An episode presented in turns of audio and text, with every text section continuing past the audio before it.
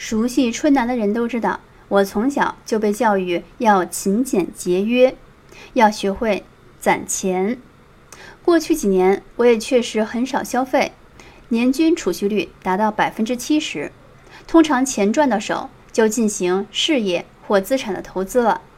作为一名极简主义者，不买奢侈品包包或者首饰，也不吃零食，不喝冷饮，因为胃寒，也很少吃海鲜，不囤货。最近呢，连衣服都不买了，手机、电脑都要用到四年左右，实在快坏了才换新的。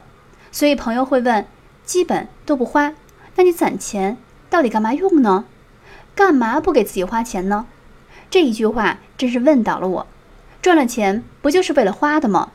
也欢迎大家给我出出主意，让我知道更多值得花钱的方法，让我享受花钱的过程吧。